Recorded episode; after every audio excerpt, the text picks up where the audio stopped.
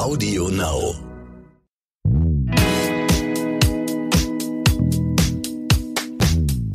Hallo und herzlich willkommen zu So bin ich eben, der Psychologie-Podcast für alle Normalgestörten mit Stefanie Stahl und Lukas Klaschinski. Ihr könnt uns ja mal schreiben an so bin ich eben at randomhouse.de und das hat die Anna getan. Sie stellt folgende Frage in den Raum und die finde ich ganz interessant, Steffi. Gibt es Seelenverwandte? Und wenn ja, hast du einen oder eine, außer okay, mich. Okay, also Seelenverwandte, das ist halt so ein Wort, ne? Ja. Ähm, da brennen sofort so ein bisschen die Räucherstäbchen, ne? Ja, brennen sofort so ein bisschen die Räucherstäbchen. Seele ist ja auch so, ein so, so ein Wort. Ähm, ich spreche eigentlich lieber von Psyche. Mhm. Äh, nun muss ich auch sagen, ich komme jetzt so gar nicht aus der esoterischen Ecke. Äh, und viele sprechen ja sogar inzwischen von dualen Seelen, also dass es immer so eine zweite Seele gibt auf der Welt oder ähm, so bestimmte Menscheninkarnationen, an denen man irgendwie lernen kann oder die direkt auf einen zugeschnitten sind. Ich habe so ein bisschen die meine Zweifel an diesen Konzepten, wäre aber durchaus froh, wenn ich mich irren würde, muss ich immer sagen. Ne? Also ich fände mein Leben ausgesprochen leichter, wenn ich etwas mehr im Spirituellen verankert wäre. Aber man kann sich ja nicht zwingen, also an irgendwas zu glauben. Ähm, was es tatsächlich jetzt auch in meiner Welt gibt, es gibt halt gewisse Persönlichkeitstypen, die passen wahnsinnig gut zusammen. Dazu hatten wir ja auch schon mal eine Folge. Da hat man so das Gefühl, auch wenn man die kennenlernt, oh, das ist einem so vertraut und mhm. man ist so ähnlich, so vom, vom, vom ganzen Flow her. Und dann gibt's halt Persönlichkeitstypen, äh, da hakelt's irgendwie etwas mehr. Mhm. Und ähm, ja, also. Da kann ähm, die wahrscheinlich der Eindruck auch der Seelenverwandtschaft entstehen, wenn man gleich in so einem Flow ist mit jemandem. Genau. Und vielleicht gibt es ja auch tatsächlich. Also ich man weiß ja gar nicht, nicht. Man weiß es nicht und ich will es ja auch überhaupt nicht ausschließen. Ich bin mir da tatsächlich auch nicht so sicher. Ich glaube, dass du natürlich ein psychologisches Konzept hast von dem, was andere als seelenverwandt bezeichnen würden. Vielleicht sind die Namen auch nur unterschiedlich und in dem Moment, wo ich sehr viel wahrnehmen möchte, nehme ich natürlich auch mehr wahr. Ob es das gibt oder nicht, das bleibt, glaube ich, der Wissenschaft noch für eine lange Zeit verschlossen. Aber wenn sich jemand so fühlt, mit jemandem richtig stark verbunden, dann ist das schon mal was sehr, sehr Schönes, was äh, gewertschätzt gehört. Und ich glaube, Anna, die fühlt sich sehr stark verbunden mit ihrem Partner. Und die hat folgende Frage. Also sie will erstmal wissen, woran man Seelenverwandtschaft erkennt und vielleicht kannst du dann das aufschlüsseln auf der Persönlichkeitsebene, also oft aus dem psychologischen Konzept heraus. Brauche ich die Erfahrung vergangener Beziehungen oder kann die erste Liebe gleich die richtige sein? Ich bin mit meinem Freund schon seit der Schule zusammen. Eigentlich sind wir glücklich zusammen und wünschen uns auch eine Familie. Aber manchmal frage ich mich, ob wir einen Fehler machen, wenn wir uns für immer aneinander binden, ohne je in einer anderen Beziehung gewesen zu sein. Also da muss ich jetzt einfach aus Erfahrung sprechen. Ähm, ja. Ich weiß nicht, dass es da psychologische Studien zu gibt, ähm, also zumindest nicht, dass ich wüsste. Ich kenne einfach nur aus meinem persönlichen Umfeld ein paar Leute, wo der erste Freund, die erste Freundin auch der Lebenspartner wurde. Und äh, das sind alles sehr glückliche Beziehungen. Mhm. Ich denke, man kann durchaus mit dem ersten Partner auch richtig, richtig glücklich werden wenn es einfach so gut passt und die beiden gut zusammenpassen, würde ich auf gar keinen Fall jetzt nur aus dieser Theorie heraus, aus einer theoretischen Überlegung so, es kann ja wohl nicht wahr sein, dass es mit dem ersten schon passt, äh, jetzt sich trennen. Ich meine, es wird ja auch gar nicht funktionieren. Die hängen ja aneinander. Und ich kenne einige Beziehungen, die so gelaufen sind und die, die ganz, ganz happy sind. Und ich finde, was ich daran so toll finde, wenn man so früh gemeinsam durchs Leben geht, dass man noch alles kennt. Man kennt so die Mitschüler gemeinsam, man kennt seine Eltern noch, die ja leider auch irgendwann mal sterben. Man kennt das ganze Umfeld. Also ich, ich persönlich kenne das von Freundinnen. Ich habe zwei Freundinnen, mhm. mit denen ich befreundet bin, seitdem wir zehn Jahre alt sind. Das heißt, die haben noch meine Eltern voll gekannt, die wissen, wo ich aufgewachsen bin und umgekehrt. Also das ist auch ein ganz, ganz toller Schatz, wenn man äh, mit solchen Menschen durchs Leben geht. Man hat eine total gute Basis, glaube ich, auf der man aufbaut. Und da verbindet ein neben der Beziehung auch natürlich eine tiefe Freundschaft. Ich glaube, das ist sehr schön woher so eine Frage kommen kann und speziell vielleicht auch die von Anna ist, dass wir heutzutage sehr viele Einflüsse von außen haben, die einem vielleicht suggerieren, dass man doch mehr Erfahrung machen müsste, um glücklich zu sein. Ich glaube an das Konzept auch nicht. Hab nur ein Beispiel, woran ich immer denken muss.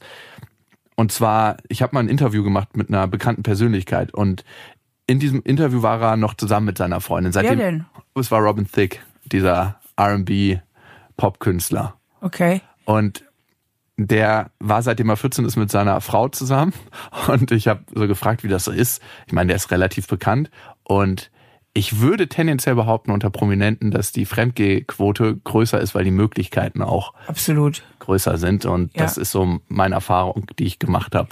Ich ja. glaube, da wird viel gar nicht drüber gesprochen, aber wenn die unterwegs sind und so auf Tour, viel fällt da einfach nicht auf und viel, also aber gut, das ist ein anderes Thema. Und ich habe ihn gefragt, wie das so ist, wenn man so lange schon mit der Frau zusammen ist und keine Erfahrung mit anderen Frauen gemacht hat. Und er meinte einfach nur, wenn du das erste Mal mit der richtigen zusammen bist und du merkst und du spürst das, dann weißt du, dass es richtig ist. Und irgendwann habe ich dann in irgendeiner bunten Klatschzeitung gelesen, dass er nicht mehr mit seiner Frau zusammen ist, weil er sie betrogen hat. Und ja, ein ganz komischer Teil mir war da so angesprochen, so, ah ja, okay, hat nicht funktioniert. Aber vielleicht liegt das, äh, ist das auch die Brille aus meinen gescheiterten Beziehungen, mit der ich darauf gucke. Also ähm, ja, mit dem Fremdgehen, das ist natürlich einfach so eine Sache, weil in den jungen Jahren einfach auch die Hormone ja noch, noch so eine Riesenrolle spielen. Das legt sich irgendwann. Ja, das legt sich irgendwann mit der Zeit. Mit dem Älterwerden bauen die Hormone ab bei Männern wie bei Frauen. Und gerade in jungen Jahren ähm, darf man die überhaupt nicht unterschätzen. Mhm. Und ähm, einigen gelingt es auch nicht, sich jetzt treu zu bleiben, aber ich kenne auch mehrere Paare, die ihr Leben lang zusammen sind und die sich nicht immer treu waren und die trotzdem ganz glücklich zusammengeblieben sind. Ich meine, die, die Untreue ähm, kann die eine oder andere Krise mal ausgelöst haben, aber ähm, man hat sie dann gemeinsam überwunden. Also auch das ist jetzt nicht unbedingt der hundertprozentige Hinderungsgrund, dass man nicht zusammen glücklich werden könnte, ja, auch auf Dauer eben ja. mit einer Beziehung. Wie wichtig ist es denn, glaubst du, dass Anna wechselnde Partner noch hat, also für die Erfahrung. Ist es, oder wie groß ist die Wahrscheinlichkeit, dass man irgendwann dann mit, sie ist jetzt 28, 35, 40, 45 sagt, oh, eigentlich hätte ich schon mal Lust auf jemand anderes und würde gerne mal spüren, wie das ist, mit jemandem anderen was zu haben. Ich denke, das ist erstmal völlig normal. Mhm. Also Versuchungen sind einfach da, Verführungen sind da. Ob man das dann wirklich schafft, sich auch sein Leben lang treu zu bleiben, kenne ich auch einige davon, die einfach halt die ganze Sexualität dann zu zweit ausgelebt haben. Mhm. Schon eine biologische Herausforderung, ne? Ist es. Ja, also ich meine, weil die Hormone nachlassen, gerade in Bezug auf den Partner und ja. man wahrscheinlich anders angesprochen wird, teilweise, wenn mal jemand Neues dazu kommt. Auf Kur passiert das ja dann immer. ja gut, die Kur, da ist man meist ja auch schon ein bisschen vorangeschritten. Da sind wir ja schon in der Midlife-Kreises oder jenseits davon. Ähm, der berühmte Kurschatten. Aber ähm, ja, natürlich ist das eine Herausforderung. Und da muss man halt auch gucken, wie man sich miteinander verabredet. Mhm. Aber die meisten Paare, jetzt auch die Jüngeren, tendieren dazu, ja treu zu sein was für mich wichtig ist in einer Beziehung und vielleicht ist das auch wichtig für Anna. Ich glaube, es ist ein Thema, sonst würde sie diese Frage nicht stellen, dass man gemeinsam auch wachsen kann. Also, dass die Persönlichkeiten sich ausbilden können, dass man sich auch mal reibt, nicht nur immer Harmonie ist. Woran erkennt sie denn, dass sie mit dem Partner zusammen ist, mit dem sie wachsen kann? Ähm, ich würde sagen, das ist eine Frage der Qualität der Gespräche. Ähm, mhm. Immer, egal ob man jetzt jung oder älter ist, das ist finde ich, also nach meiner Lebenserfahrung, völlig unabhängig vom Alter, dass Beziehungen nach der ersten Verliebtheit immer so eine Gefahr laufen können, ein bisschen zu stagnieren mhm. oder auch ein bisschen langweilig zu werden. Und das finde ich ist immer dann der Fall, wenn beide Partner nicht authentisch genug sind. Mhm. Also wenn jeder für sich authentisch bleibt und oder überhaupt erstmal wird in der Beziehung, ja, das heißt, dass er sich traut, zu dem zu stehen, wie er ist, dass er sich auch traut, zu seinen eigenen Bedürfnissen zu stehen, zu seinen Sehnsüchten, zu seinen Wünschen zu stehen, ähm, wird es ja immer einen Austauschbedarf auch geben. Mhm. Ja, dass man redet, dass man sagt, ich sehe das so und das fände ich toll und das wären meine Wünsche oder das finde ich auch nicht so gut bei dir, ne? Oder das mhm. stresst mich bei dir. Ähm, also, dass man eine gewisse Konfliktfähigkeit mit reinbringt in die Beziehung. Dann denke ich, bleibt die Beziehung auch authentisch und dann kann sich jeder auch weiterentwickeln, weil jeder irgendwie bei sich bleibt und auch in der Lage ist, sich selbst einen gewissen Raum in der Beziehung zu schaffen. Das Gegenteil wäre von dem, was ich jetzt sage, dass man sich zu stark anpasst. Mhm. Dass man irgendwie so ein inneres altes Programm hat ja meistens mit der Kindheit zu tun, hatten wir ja schon öfter hier in den Folgen am Start hat. Ähm, wenn ich will, dass du mich liebst, muss ich deine Erwartungen erfüllen, dann muss ich alles richtig machen, dann muss ich mich anpassen. Und aus dieser Überanpassung kann eine gewisse Erstarrung erfolgen. Mhm. Und zwar auf beiden Seiten. Der, der sich überanpasst, bekommt immer mehr das Gefühl, irgendwie verliere ich mich hier, irgendwie ist das doch gar nicht das, was ich leben wollte. Irgendwie bin ich doch gar nicht der, der ich sein will. Und der auf der anderen Seite ist, der merkt auch, dass irgendwas so ein bisschen zäh ist. Mhm. Dass es so Punkte gibt, wo es irgendwie nicht weitergeht, wo man gar nicht lebendig drüber reden kann. Oder eben, dass er beim anderen, der zu angepasst ist, immer auch irgendwo ein bisschen gegen die Wand läuft. Genau dieses Beispiel habe ich jetzt im Freundeskreis. Da wünscht sich der Mann tatsächlich mhm. ähm, mehr Kommunikation mit seiner Freundin, aber die Freundin ist ganz anders aufgewachsen als er. Also er ist immer an einen offenen Tisch gekommen, da haben alle miteinander geredet. Mhm. Die Eltern haben auch immer schon direkt Sachen angesprochen. Das heißt, er ist gewohnt, auch in Konflikte zu gehen. Die Freundin wurde ganz anders sozialisiert. Da wurde nie was besprochen, eigentlich alles unter den Tisch gekehrt. Und für ihn ist jetzt wirklich die Frage, kann er mit der Frau weiter zusammen sein? Kann er mit ihr persönlich wachsen? Und kann sie diesen Kommunikationsstil, den sie im Moment fährt, auch ändern? Also wenn, Lukas ist ein tolles Beispiel. Ich kann dir ganz klar sagen, wenn sie es nicht ändert, wird die Beziehung scheitern. Ja. Na, weil sie wird einfach äh, an dieser äh, mangelnden Konfliktfähigkeit, die ja auch eine mangelnde Authentizität ist, sie wird daran ersticken. Also ich möchte mal ganz offen mich hier outen, meine erste Ehe ist eigentlich daran kaputt gegangen. Nicht von meiner Seite, sondern von der Seite meines Ex-Mannes. Und war er dann zu nicht bereit, sich zu verändern? Ähm, irgendwie nicht in der Lage. Ich muss natürlich sagen, ich war damals viel, viel jünger. Ich war Mitte 20. Mhm. Und als wir auseinandergingen, war ich Anfang 30. Und ich habe immer gesagt, Pitt, wir müssen reden, wir müssen reden, aber der hat einfach die Zähne nicht auseinandergekriegt, der hat nicht geredet. Ich konnte damals aber noch nicht auf so einer Metaebene, wie ich es heute formulieren könnte, noch nicht so sagen, Pitt, mit deiner Konfliktscheu, na, sieh mal so und so und mhm. so und so und dann passiert das und das, wie ich es heute formulieren kann. Gut, der eigene Therapeut in einer Beziehung zu sein, ist auch immer eine schwierige Dynamik, oder? Ach, es ist ja nicht der eigene Therapeut, also es ist ja einfach ein offenes Gespräch. Also man kann ja auch äh, Therapeut hin und her, ich kann mich ja nicht nach Feierabend dümmer machen, als ich bin. und das ist dann ja auch ein Teil meiner Authentizität, ne? Auch, oder wenn ich heute zu meinem Mann sagen würde, pass mal auf, das und das sehe ich bei dir. Ähm, kann er das gut hören?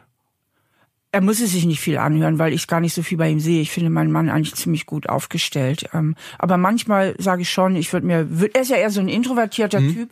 Der hat mir schon so am Anfang unserer Beziehung, wo ich sagte, Holger, guck mal, äh, das ist mir ganz, ganz wichtig, dass du da und da redest, mhm. weil wenn ich das Gefühl habe, ähm, du drückst dich nicht genügend aus in der Beziehung, dann macht mir das ein bisschen Angst, weil dann weiß ich nicht, woran ich mit dir bin. Ja. Und aus meiner Erfahrung mit meinem Ex-Mann geht das schief. Das habe ich ihm schon gesagt. Mhm. Aber er kann das dann auch ganz gut. Wenn du heute nochmal mit Pitt reden würdest, ne? Ähm, ja. Glaubst du, du könntest eine andere. Gesagt, dass der Pitt heißt? Ja, sonst würde ich den Namen nicht wissen. okay. Das ist das Gedächtnis in meinem Alter, ja, ja. Glaubst du, du könntest mit ihm eine andere Ebene finden heute? Glaubst du, mit den Skills, den du heute, die du heute entwickelt hast, könntest du mit ihm eine andere Kommunikationsbasis finden? Oder ist man bei manchen Menschen einfach auf verlorenem Posten? Man ist bei manchen Menschen, ich kann das jetzt für meinen Ex-Mann nicht sagen, weil mhm. ich ihn jetzt auch länger nicht mehr gesehen habe. Ich weiß ja nicht, wie er sich jetzt weiterentwickelt hat. Aber es gibt Menschen, bei denen ist man auf verlorenem Posten, weil die solche Angst haben oder so in sich erstarrt sind, ähm, dass sie da einfach nicht über sich hinauskommen. Und ganz wichtig auch, bei überangepassten Menschen ist es oft so, dass sie selbst gar nicht wissen, was sie reden sollen. Da fängt das Problem hm. nämlich schon an. So lange unterdrückt wahrscheinlich, dass ja. sie keinen Zugang haben. Ne? Genau, die haben dann so wenig Zugang zu sich selbst, weil die sich so trainiert haben, also unbewusst ihr Leben lang in der Anpassung, dass wenn man die fragt, was willst du denn eigentlich, dass eine ganz häufige Antwort ist, weiß ich auch nicht. Was sie oft sagen können, was sie irgendwie nicht wollen. Also sie können dann ganz oft sagen, die Konfliktscheuen, was sie nicht wollen, zumindest wenn man sie dazu auffordert oder werden dann nörglerisch oder so ein bisschen, hm, hm, hm, hm, weiß ich nicht, irgendwie nicht so Lust und so, aber. So stoffelig. Ein bisschen. Mhm. Aber wenn man sie fragt, ja, was willst du denn? Hm, ja, weiß ich jetzt auch nicht so richtig. Und das macht es ja oft so ein bisschen zäh und, und unbequem mit ihnen ähm, eben im Gespräch. Und das hängt damit eben auch zusammen, dass sie eben zu wenig Kontakt zu ihren eigenen Bedürfnissen und zu mhm. ihren eigenen Gefühlen haben. Und vielleicht auch, also ich kenne das von Freunden, dass sie es gar nicht gewohnt sind, diese Emotionen äh, zu spüren. Und wenn sie dann irgendwann mal hochkommen, löst das eine große Unsicherheit aus, weil sie seit Jahren gar nicht damit irgendwelche Übungen haben. Also, und Unsicherheit macht ja erstmal Angst und Angst ist ein unangenehmes Gefühl. Ich finde es so krass bei manchen Männern, die schaffen es 30, 40 Jahre ihre Tränen zu unterdrücken, aber kommen in 30 Sekunden. Was hast du da gerade gesagt? Denk mal drüber nach. Guck mal, die schaffen es 30. Das hast du nicht gesagt, oder? Ich habe das nicht gehört, oder? Das hast du jetzt echt gesagt. Doch, habe ich. Okay. ja.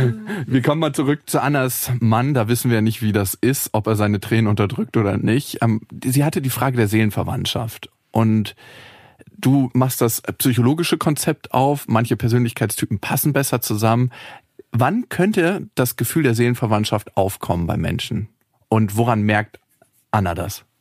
Also ich glaube, so vom umgangssprachlichen Begriff hat das doch, kennt das doch jeder. Mhm. dass man auf Menschen trifft, äh, wo man sagt, oh, das, da ist man sofort im Flow, aber sofort auf Anhieb, man versteht sich, man hat einen ähnlichen Humor, man hat ähnliche Ansichten, äh, man hat ähnliche Interessen. Und das ist ja das, was damit gemeint ist. Im Grunde ist ja mit dem Wort äh, Seelenverwandtschaft gemeint, dass man eine ganz hohe Schnittmenge hat an Gemeinsamkeiten. Mhm. Ja, und das haben ja auch alle Studien ergeben, je ähnlicher zwei Menschen sich sind, also sie ist gleich und gleich, gesellt sich mhm. gern, desto leichter haben sie es eben miteinander. Ja. Ich denke, das hat Anna ja schon längst gemerkt. Ne, mhm. Sie hat ja gesagt, wir passen gut zusammen. Ähm, und ihre Frage bezog sich ja nur darauf, äh, kann das jetzt wirklich wahr sein? Ne? Ist das vielleicht, ich sag mal anders, zu schön, um wahr zu sein? Der erste Mann, den ich treffe, der sollte es auch schon sein. Und so eine Angst, etwas zu verpassen, so eine Angst, vielleicht andere Erfahrungen, andere erotische Erfahrungen zu verpassen und das dann irgendwann zu vermissen. Mhm. Das kann natürlich sein, aber da würde ich Anna sagen, lass das doch mal auf dich zu entwickeln. Total, ne? Na, lass das doch mal kommen. Und vielleicht ist es ja so, vielleicht vermisst ihr das beide irgendwann und vielleicht sagt ihr beide, komm, ähm, wir erlauben uns das jetzt mal wir gegenseitig. Gehen wir erlauben uns das jetzt mal gegenseitig. Vielleicht findet ihr zu Lösungen. Und das, das ist ja auch die Lebendigkeit einer Beziehung. Das macht da überhaupt keinen Sinn, dem jetzt vorauszugreifen. Ich glaube, das ist genau der Kern jetzt an den Rest des Lebens zu denken, weil ich meine, man weiß nie, was passiert im Leben. Genau. Es kann auch ein Schicksalsschlag kommen, mit dem man jetzt gar nicht rechnet und man hat noch zwei, drei, vier einen Monat zusammen. Man weiß es nie. Also ich finde, dieses Vorausplanen ist zwar in ganz bestimmten Punkten wichtig, wenn es um ähm, Altersvorsorge geht oder einen Hauskauf, aber selbst da kann man viele Parameter noch verändern und man kann ein Haus wieder verkaufen, wenn man sich dafür gemeinsam für entscheidet. Das heißt, ich finde es viel, viel schöner von der Dynamik und von der Lebendigkeit, eher zu sagen, wir gucken für die nächste Woche oder wir gucken für heute und dann das lebendig werden lassen, was kommt. Und wenn sich irgendwann gefühlsmäßig was anderes entwickelt, einfach im Dialog zu sein mit seinem Partner. Und dann entsteht auch was Gutes, nämlich eine gute Beziehung. Und eine gute Beziehung kann sich auch mal öffnen für eine Weile und wieder schließen, also wie man das möchte. Und wie die zwei Individuen das für sich entscheiden. Ne? Genau. Ja, finde ich, das hast du jetzt sehr gut auf den Punkt gebracht. Anna, einen guten Weg dir. Vielen Dank für dein Vertrauen. Es scheint ja ein Thema zu sein, was sich doch irgendwo beschäftigt, aber ich finde, lass dich da von außen nicht beirren. Wenn du fühlst, dass das das Richtige für dich ist, ist das einfach eine schöne Sache, dass du sehr früh schon den Partner für dich gefunden hast. Und ob es fürs Leben sein wird, wird das Leben zeigen. Ne? Wenn ihr ein Thema habt, dann schreibt uns gerne an. So bin ich eben at randomhouse.de. Mit all euren Fragen könnt ihr auf uns zukommen. Und Anna, wenn du mit deinem Partner weiter wachsen möchtest und lebendige Beziehungen führen möchtest, Steffi gibt ja auch Seminare, speziell auch zu Beziehungsthemen. Das heißt, das ist eine gute Gelegenheit, um da mit seinem Partner vor, vorbeizukommen. Kommen viele Paare auch zu dir? Ja, kommen auch Paare, es kommen, kommen Singles, es kommen Menschen, die in der Partnerschaft sind, aber die alleine kommen, ohne ihren Partner mhm. kommen. Und ich gebe halt regelmäßig diese Beziehungsseminare, die findet man auf meiner Homepage stefaniestahl.de und die bringen mir auch einen großen Spaß. Ja, schön. Also vielleicht wäre das für, was für euch, also euch das gegenseitig auch zu schenken als Überraschung. Und wenn ihr merkt, dass ihr bei manchen Begrifflichkeiten ein bisschen mehr Tiefe braucht, beziehungsweise nicht genau wisst, wie ihr die zuordnen sollt. In den ersten sechs Folgen hier im Podcast haben wir eigentlich die ganzen Grundbegriffe, mit denen wir hier hantieren, aufgeschlüsselt und sind ein bisschen tiefer reingegangen und jetzt in den nächsten Folgen verwenden wir diese eigentlich nur noch. Also hört auch gerne die ersten sechs Folgen, falls ihr jetzt gerade frisch eingestiegen seid. Ihr könnt diesen Podcast abonnieren auf Spotify, dieser iTunes und natürlich hier auf Audio Now und lasst uns auch gerne Bewertungen und Kommentare da. Vielen Dank an euch und bis zum nächsten Mal. Tschüss.